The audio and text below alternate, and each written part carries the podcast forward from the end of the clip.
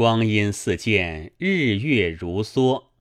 王生在狱中，又早奄奄的过了半年光景，劳苦忧愁染成大病。刘氏求医送药，百般无效，看看待死。一日，家童来送早饭，王生望着监门，吩咐道：“可回去对你主母说，我病势沉重不好。”旦夕必要死了，叫主母可坐急来一看，我从此要永绝了。家童回家说之，刘氏心慌胆战，不敢迟延，急忙顾了一圣轿，飞也似抬到县前来，离了数步，下了轿，走到玉门首，与王生相见了。泪如涌泉，自不必说。王生道：“渔夫不孝，误伤人命，以致身陷雷泄，如我贤妻。今病势有增无减了，得见贤妻一面，死也甘心。但只是胡阿虎这个逆奴，我就到阴司地府，绝不饶过他的。”刘氏含泪道：“官人不要说这不祥的话，且请宽心调养。人命即是误伤，又无苦主，奴家诓他卖尽田产，就取官人出来，夫妻玩具。阿虎逆奴，天理不容，到底有个报仇日子，也不要在心。”王生道。若得贤妻如此用心，使我重见天日，我病体也就减几分了。但恐弱智奄奄，不能久待。刘氏又劝慰了一番，哭别回家，坐在房中纳闷。童仆们自在厅前斗牌耍子，只见一个半老的人挑了两个盒子。径进王家里来，放下扁担，对家童问道：“相公在家吗？”只因这个人来有分教，父躯寒儒得遇秦庭朗静，行凶诡计难逃肖像明条。有诗为证：“胡商自是隔天涯，周子无端起祸胎。”指日王生冤可白，灾星唤作福星来。那些家童见了那人，仔细看了一看，大叫道：“有鬼！有鬼！”东逃西窜。你道那人是谁？正是一年前来卖姜的湖州旅客人。那客人忙扯住一个家童，问道：“我来拜你家主。”如何说我是鬼？刘氏听得厅前喧闹，走将出来。吕客人上前唱了个惹，说道：“大娘听禀，老汉湖州江客吕大士也。前日承相公酒饭，又赠我白绢，感激不尽。别后到了湖州，这一年半里边，又到别处做些生意。”如今重到贵府走走，特地办些土仪来拜望你家相公，不知你家大官们如何说我是鬼？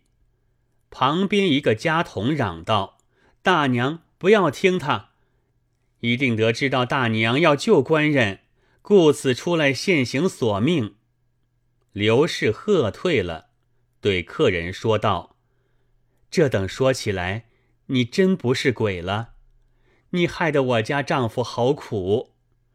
吕客人吃了一惊，道：“你家相公在哪里？怎的是我害了他？”刘氏便将周四如何称师道门，说刘眷兰为证，丈夫如何买主传家，将尸首埋藏，胡阿虎如何首告丈夫。招城下狱的情由，细细说了一遍。吕客人听罢，捶着胸膛道：“可怜可怜，天下有这等冤屈的事。去年别去下的渡船，那船家见我的白卷，问及来由，我不和，将相公打我垂危、刘九赠卷的事情背细说了一番。他就要买我白卷，我见价钱相应，及时卖了。”他又要我的竹篮，我就与他做了渡钱。不想他赚得我这两件东西，下这般狠毒之计。老汉不早到温州，以致相公受苦，果然是老汉之罪了。刘氏道：“今日不是老客人来，连我也不知丈夫是冤枉的。那卷儿篮是他骗去的了。”这死尸却是哪里来的？吕客人想了一回，道：“啊，是了是了，前日正在船中说这是时节，只见水面上一个尸骸浮在岸边，我见他注目而视，也只道出于无心，谁知因此就生奸计了，好狠好狠！如今事不宜迟。”请大娘收进了土仪，与老汉同到永嘉县诉冤，救相公出狱，此为上招。刘氏一言，收进盘盒，摆饭请了吕客人。她本是儒家之女，精通文墨，不必假借诵诗，就自己写了一纸诉状，顾圣女教同吕客人及童仆等。取路头永嘉县来，等了一会儿，知县升晚堂了。刘氏与吕大大声叫屈，递上诉词。知县接上，从头看过，先叫刘氏起来问。刘氏便将丈夫征嫁误殴，船家称师得才，家人怀恨出手的事，从头至尾。一一分割，又说：“直至今日江客重来，才知受往。”知县又叫吕大起来问，吕大也将被殴始末、卖卷根由一一说了。知县道：“莫非你是刘氏买出来的？”吕大叩头道：“爷爷，小的虽是湖州人，在此为客多年。”也多有相识的在这里，如何瞒得老爷过？当时若果然将死，何不央船家寻个相识的来见一见，托他报信复仇，却将来托与一个船家，这也还倒是临危时节，无暇及此了。身死之后，难道湖州再没有个骨肉亲戚？见是久出不归。也该有人来问个消息。若查出被殴伤命，就该到府县告里。如何直待一年之后，反是王家家人首告？小人今日才到此地，见有此一场趋势。那王杰虽不是小人陷他，其祸都因小人而起，实是不忍他含冤负屈。故此来到台前控诉，其老爷笔下超生。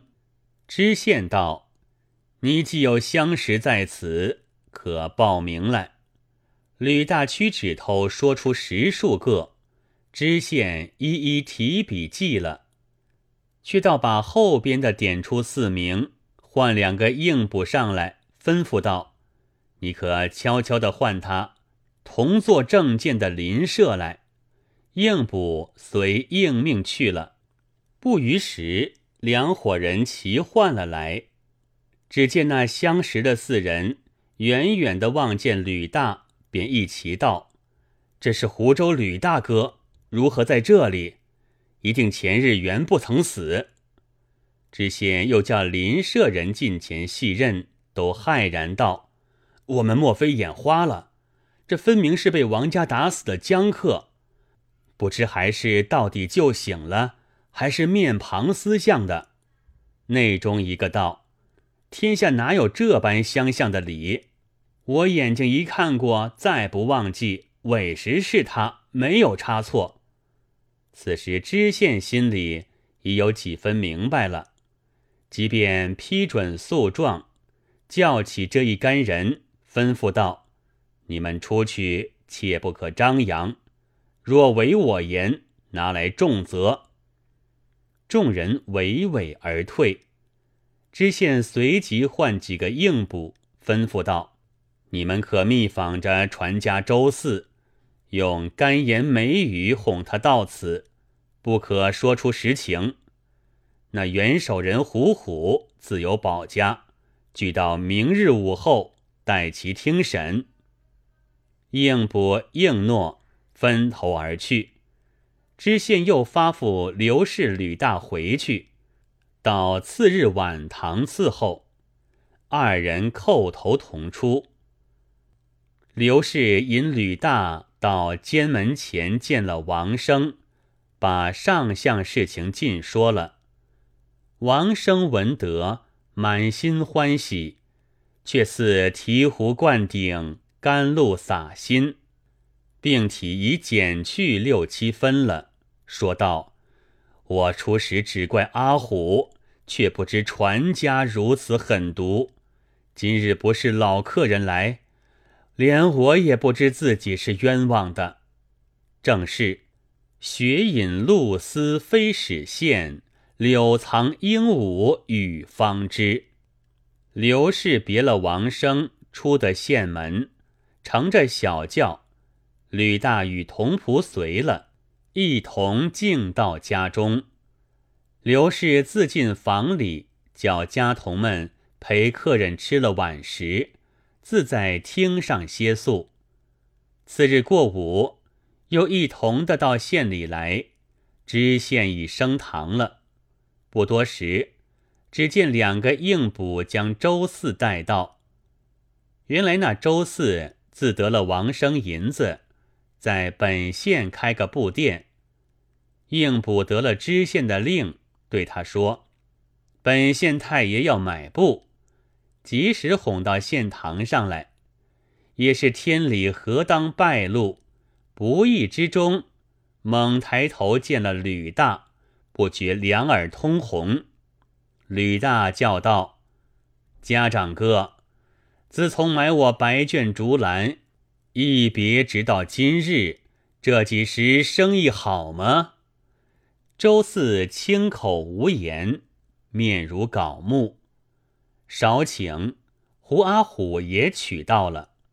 原来胡阿虎搬在他方，近日偶回县中探亲，不期应捕正遇着他，便上前捣个鬼道：“你家家主人命事已有苦主了，只待元首人来，即便审决。”我们哪一处不寻得到？胡阿虎认真，欢欢喜喜，随着工人直到县堂跪下。知县指着吕大问道：“你可认得那人？”胡阿虎仔细一看，吃了一惊，心下好生踌躇，委决不下，一时不能回答。知县将两人光景一一看在肚里了。指着胡阿虎大骂道：“你这个狼心狗行的奴才，家主有何负你，值得便与传家同谋，密着假尸诬陷人命？”胡阿虎道：“其实是家主打死的，小人并无虚谬。”知县怒道：“还要口犟？吕大既是死了，那堂下跪的是什么人？”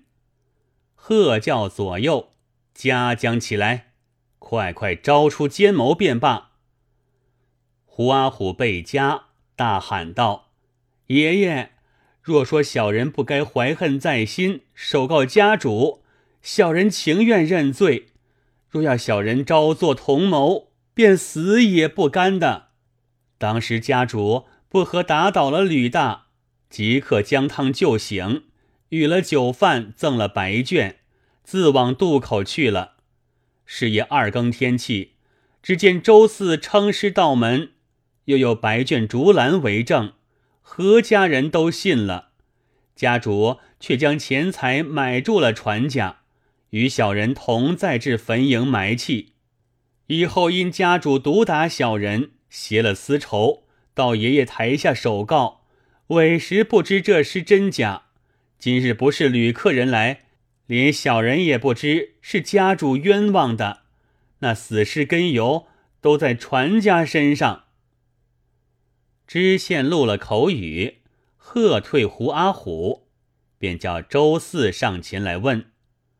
初时也将言语之无，却被吕大在旁边面对。知县又用起刑来，只得一一招呈道：去年某月某日，吕大怀着白卷下船，偶然问起缘由，使之被殴详细。恰好渡口原有这个死尸在岸边浮着。小的因此生心，要诈骗王家，特地买他白绢，又哄他竹篮，就把水里尸首捞在船上了，钱到王家。谁想他一说便信，以后得了王生银子，将来埋在坟头，只此是真，并无虚话。知县道：“是便是了，其中也还有些含糊。”那里水面上恰好有个流失，又恰好与吕大私相，毕竟又从别处谋害来诈骗王生的。周四大叫道：“爷爷冤枉！小人若要谋害别人，何不就谋害了吕大？前日因见流失，故此生出买卷兰的计策，心中也道面庞不像，未必哄得信。”小人气的王生，一来是虚心病的，二来与吕大只见的一面，况且当日天色昏了，灯光之下，一般的死尸谁能细辨明白？二来白卷竹篮又是王生及江客的东西，定然不疑，故此大胆哄他一哄，不想果被小人瞒过，并无一个人认得出真假。那尸首的来历，想是尸脚落水的，小人委实不知。吕大跪上前禀道：“小人前日过渡时节，果然有个流失，这话实是真情了。”知县也录了口语。周四道：“小人本意只要榨取王生财物，不曾有心害他，其老爷从轻拟罪。”知县大喝道：“你这没天理的狠贼！你自己贪他银子，便几乎害得他家破人亡。似此诡计凶谋，不知陷过多少人了。我今日也为永嘉县除了一害。那胡阿虎身为家奴，拿着影响之事被恩卖主，情实可恨，何当重刑责罚？”当时喝叫把两人扯下，胡阿虎重打四十，周四不计其数，以气绝为止。不想那阿虎近日伤寒病未痊，受刑不起，也只为奴才被主，天理难容，打不上四十，死于堂前。周四直到七十板后，方才昏厥。可怜二恶凶残，今日毙于帐下。知县见二人死了，责令师亲前来领尸。监中取出王生，当堂释放。又抄取周四殿中布匹，估价一百斤，原是王生被诈之物，立该入关。因王生是个书生。曲线多时，连他无端，改赃物做了己主，也是知县好处。坟旁尸首掘起验时，手爪有沙，是个失水的；无有失亲，则令仵作埋之一种。王生等三人卸了知县出来，到的家中，与刘氏相持痛哭了一场，又到厅前与吕客人重新见礼。那吕大见王生为他受屈，王生见吕大为他辩污，俱各置个不安，互相感激，叫做不打不成相识。以后遂不绝往来。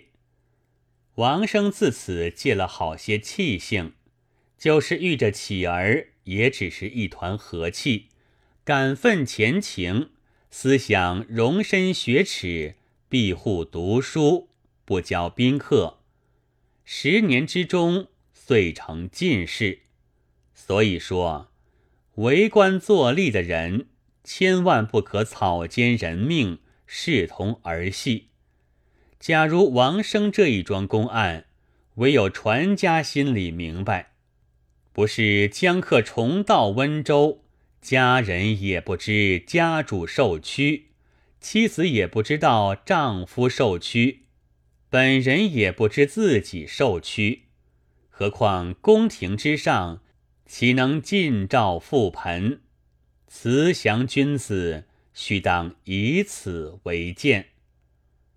灵雨行错好人君，即往罗前醉往人。寄与昏污诸酷吏，远在儿孙近在身。